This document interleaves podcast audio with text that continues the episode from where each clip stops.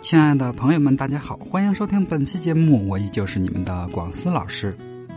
最近啊，女明星某爽的新闻成为近期最大的瓜，隐婚代孕的消息已经传得全网都是了。广思老师最开始看到这个新闻的时候呢，也觉得心头一惊，没想到这位笑起来真好看的女明星，竟然还有这种黑料。可是仔细总结了一下她的情感经历，又发现她走到今天这一步，其实并不奇怪。某爽的历任男友都是当红流量明星，刚在一起的时候都很被大家祝福，可是每段感情都免不了爆炸性分手、半夜宿醉、为男朋友崩溃大哭等让人唏嘘的结果。为什么他的恋情似乎都是烂桃花呢？我们来一个一个盘点一下。大家都知道，某爽的第一任男朋友是鱼塘堂主张翰，除了笑容很魔性，几乎没什么黑点。当时两人被认为是娱乐圈的金童玉女，在别人看来非常般配。可是某爽却在这段恋情里非常自卑，患得患失，经常挂在嘴边的话就是感觉自己配不上张翰，还对张翰说出过一句“我愿意为你捐献器官”的名言。当时正值事业上升期的某爽，接戏的唯一条件是只要跟自己那口子在一起就可以。最后竟然因为自卑做出了为爱整容这样的事情。其实张翰对他并没有那么苛刻的要求，即便分手之后呢，自己被某爽的粉丝轰炸，也没说过他一句不好。某爽的第二段恋情是和音乐才子胡彦斌，同样大家对这段恋情的关注度也很高。爱人虽然变了，但不变的是他仍然爱得很热烈，爱得很高调。他把胡彦斌写到自己的书中，高调分享两人在恋爱时的一百件小事，对胡彦斌大胆表白：哪怕你是想玩玩感情，我都接受你的放纵。可是，即使是这样为爱痴狂的付出，在两人分手后，胡彦斌坦言：和你在一起还没开始就累了。也就是说，他的全情投入换来的竟然是对方的累。最后，两人也只好分手了。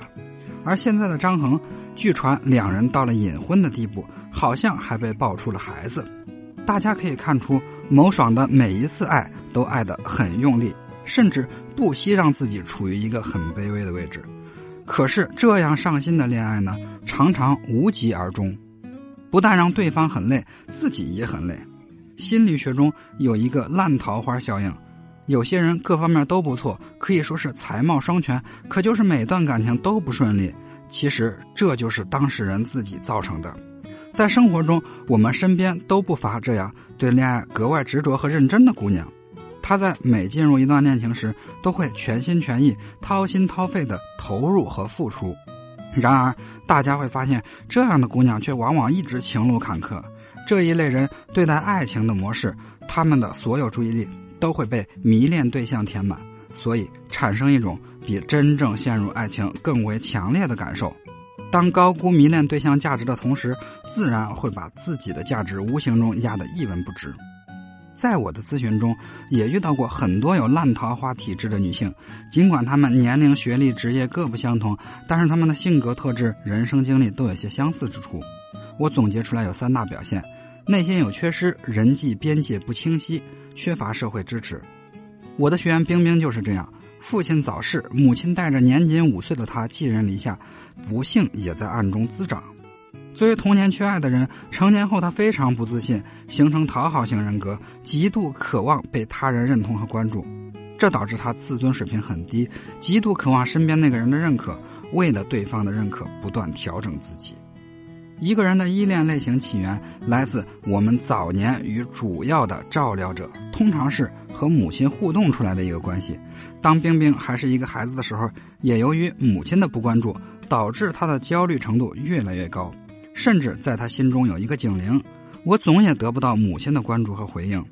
不管母亲在不在自己身边，我们的内心深处也会不停的寻找一个缺失的母亲。当恋爱的时候，他就会非常用力，让对方无法忍受，类似于产后抑郁这样的病症。人在冲动的时候，往往会破坏人际边界。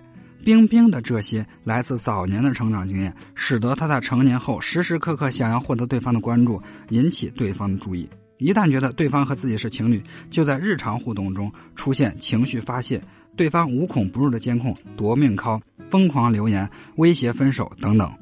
本来你的角色应该是女朋友，可是你却打破了女朋友的合理边界，变成了一个控制者。你是不是也像冰冰一样做出过这么冲动的行为呢？想知道如何补救吗？欢迎添加我的助理咨询师的联系方式：恋爱成长零幺幺，记住是恋爱成长小写加全拼零幺幺，来获取你的方法吧。此外，从关系中获得的支持度，每个人也有很大差异。有的人活得如鱼得水，有的人却举步维艰。陷入困境时，常常孤立无援。烂桃花就最喜欢后者了，他们会想方设法对你进行情感隔离，从禁止和异性交往开始，赶走你的闺蜜，让你的世界只有她一人。在电影《被嫌弃的松子的一生》里的松子，因为小时候缺乏父爱，成年后对爱情无比执着，松子总会毫无保留地把自己的一切奉献给男人，即使男人对她拳打脚踢，她也默默忍受。可以说，为了男人，她连命都可以不要。但结局非常可悲啊！他越是对爱痴迷，越是得不到爱，最后在满是垃圾的出租屋里孤独终老。那么，要怎么打破这种烂桃花体质呢？首先，你要意识到，亲密关系的基础是平等的。强烈的控制欲、依赖感都是不健康的心态，都是因为我们童年缺乏家庭归属感和价值感而产生的。正因为如此。我们迫切的想要改造对方，但往往只是重复昨天的故事，这就是痛苦的根源了。所以，管理好自己的情绪是一个重要的过程，需要你去熟悉自己的情绪，找到适合自己的方式。在自我探索过程中呢，也需要有专业的咨询师的辅导，给你提供重要的建议。第二，要打破控制讨好的僵局。在糟糕的关系中，通常有一个控制者和讨好者。对控制者来说，他们把别人当工具，不关注他人感受；而讨好者为了得到认可，会不断妥协顺从。如果你是控制者，那么要将关注点放在自控上；如果你是讨好者，要及时戳穿对方的伪装，要表明态度，有力的反抗。当你有了新的模式，你也会发现结果大不相同。最后呢，就是获取更多的社会支持，用心打造自己的人际知识网，因为这是一张风险保护网，在他的守护之下，你就能在惊涛骇浪里做个中流砥柱。如果你平时得到支持也很少，不知道怎么样能够让自己内心更有力量，欢迎添加我的助理咨询师“恋爱成长零幺幺”，记住是“恋爱成长零幺幺”，让老师教你掌握合理的方法，做个能为自己人生做主的女孩。